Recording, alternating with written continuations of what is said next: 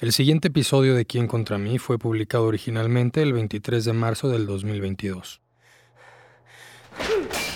Es una cálida noche de 1952 en la España franquista. Una joven de 16 años está encerrada en su cuarto. Parece que está haciendo un berrinche desproporcionado que resuena en todos los pasillos del Palacio Santander. Sus padres le ruegan que abra la puerta, pero ella no obedece. Le exigen que salga a recibir a su prometido, un hombre 30 años mayor que ella.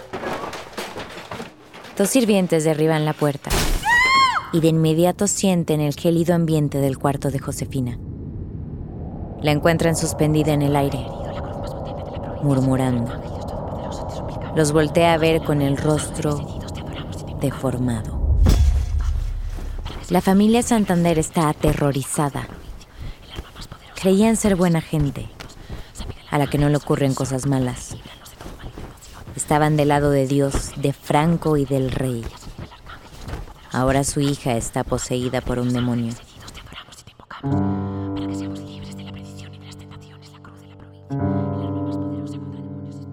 Soy Juana María Torres y en este podcast exploramos personajes y acontecimientos paranormales desde la perspectiva de la fe pues un verdadero creyente no debe temer investigar la oscuridad. Porque si Dios conmigo, ¿quién contra mí?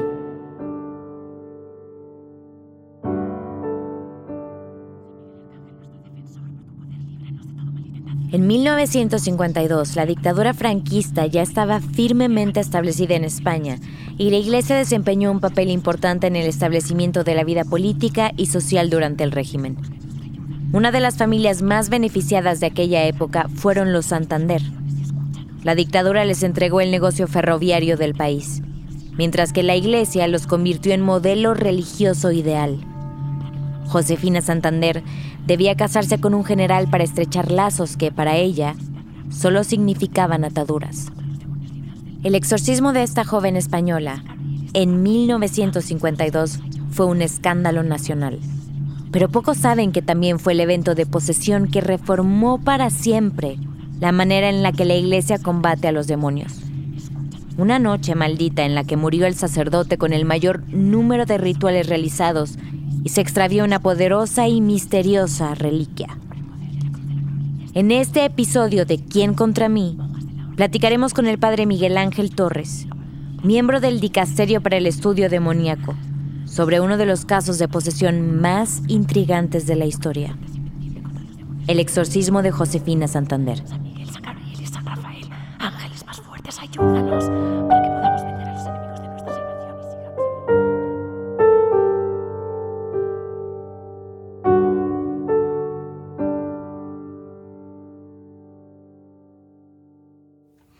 Quiero empezar esta conversación confesándole a nuestra audiencia que estoy muy, muy conmovida porque el padre Miguel, Miguel Ángel, es una persona muy importante en mi vida y me da mucho gusto que este podcast sea la oportunidad de volver a estar en contacto después de tantos años.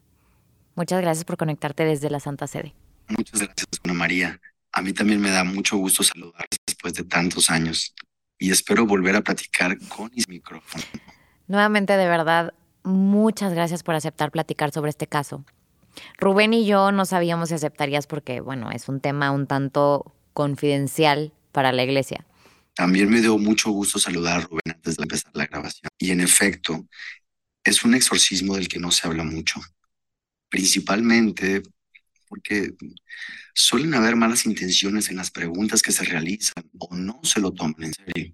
Pero su podcast ha demostrado dar la seriedad que merecen los asuntos paranormales como los que atendemos en el dicasterio. Miguel Ángel, ¿podrías contarle al público un poco más sobre el dicasterio y cuál es tu trabajo? Claro que sí. Yo vivo en la Santa Sede y trabajo en el dicasterio para el estudio demoníaco.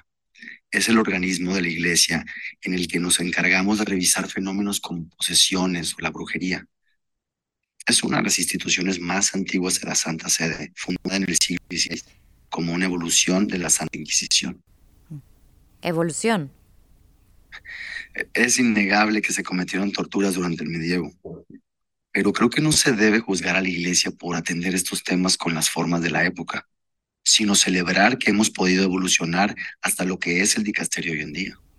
¿Y cuál es tu trabajo dentro de la institución?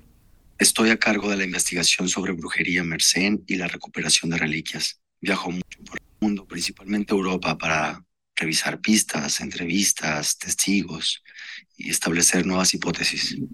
Muchas gracias por compartirnos un poco más de tu trabajo y por estar dispuesto a hablar sobre el caso de Josefina. Es muy importante que comprendan la seriedad de esta clase de acontecimientos que la cultura popular se ha encargado de reducir a, a fantasías para vender entretenimiento. Los ataques de Lucifer y sus demonios son reales y tienen severas consecuencias, como este caso lo demuestra.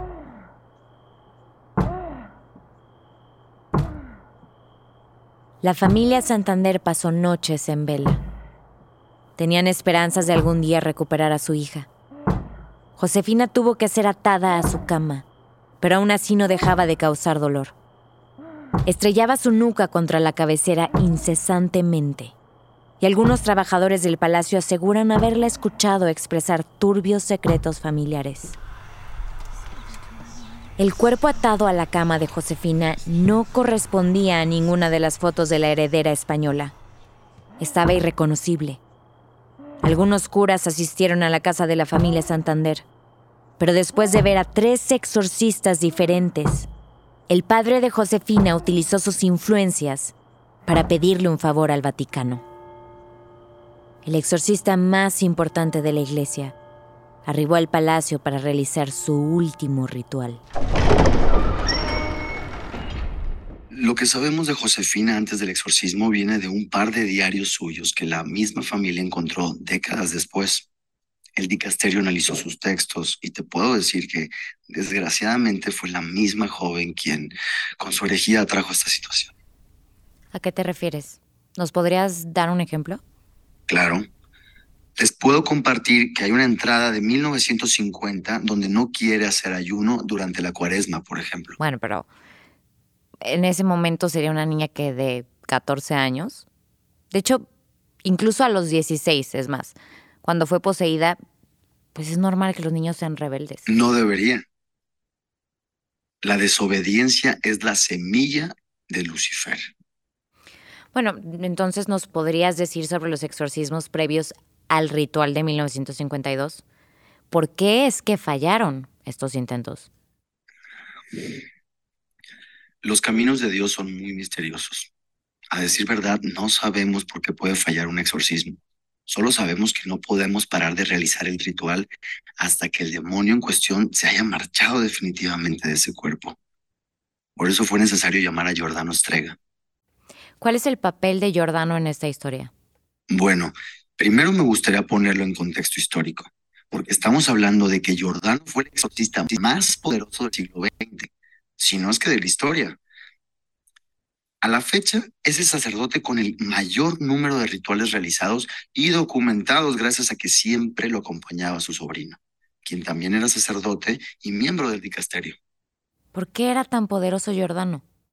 Se dice que el padre Giordano solo existía para servir a Dios en los exorcismos, por lo que normalmente se encontraba con la mirada perdida, ausente de la realidad hasta que fuese momento de combatir algún demonio. Lo cierto es que durante años fue el poseedor de la cruz de Provenza, una reliquia muy poderosa que fue entregada a unas monjas francesas por el mismísimo Ángel Miguel. ¿Y cómo es que se conectan Giordano y la cruz con Josefina? Desgraciadamente, por su muerte y desaparición. El exorcismo de Josefina de 1952 terminó en un trágico incendio donde fallecieron Giordano y su sobrino Luca, y fue la última vez que se supo de la reliquia. Milagrosamente Josefina sobrevivió, aunque quedó severamente dañada física y mentalmente. ¿Y qué nos puedes decir de las diferentes versiones que circulan sobre lo que pasó aquella noche?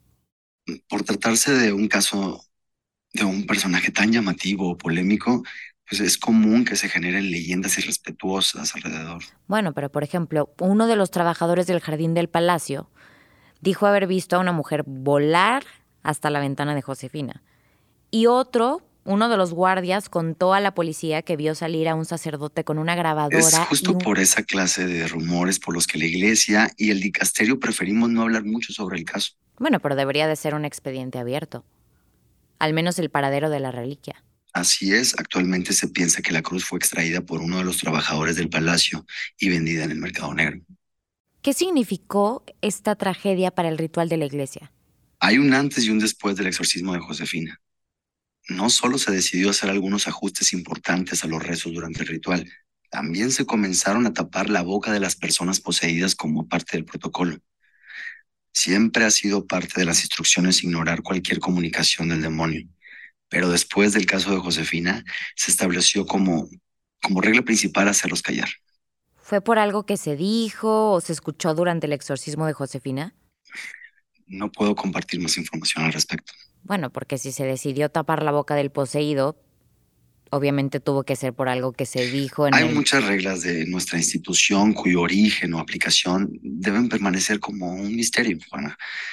Entiendo que no todas las personas son capaces de obedecer cuando se les pide tener fe, pero después de experimentar o saber de un fenómeno demoníaco real, lo mínimo que pido es que reconozcan estos temas con la importancia que merecen.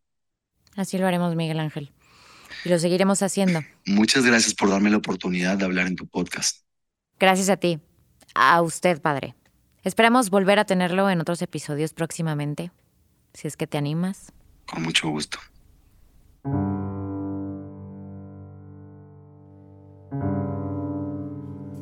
En 2022, Josefina Santander se acerca al final de su vida en un hospital psiquiátrico.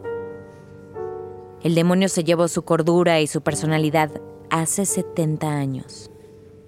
Parece no tener recuerdos sobre aquella noche, más que los que se le pueden ver en el cuerpo. Quemaduras de tercer grado y una extraña mordida en la pierna que parece nunca sanar. A pesar de no representar ningún peligro físico para los demás pacientes, Josefina está confinada a un cuarto aislado del resto de la población la heredera del Imperio Santander, siempre está en la misma posición, hincada frente a la ventana, con las manos juntas, murmurando algo que parece ser un rezo o un terrible recuerdo convertido en pesadilla. Soy Juana María Torres y les recuerdo que un verdadero creyente no debe temer investigar la oscuridad porque si Dios conmigo, ¿quién contra mí? ¿Quién contra mí es una producción original de Juana María Torres y Rubén Martínez Hernández para Sonoro. Agradecemos la participación de nuestro invitado para este episodio, el sacerdote Miguel Ángel Torres, desde la Santa Sede. Puedes suscribirte a este canal en cualquier plataforma de podcast. Escribe una reseña o calificación para ayudarnos a llegar a más personas.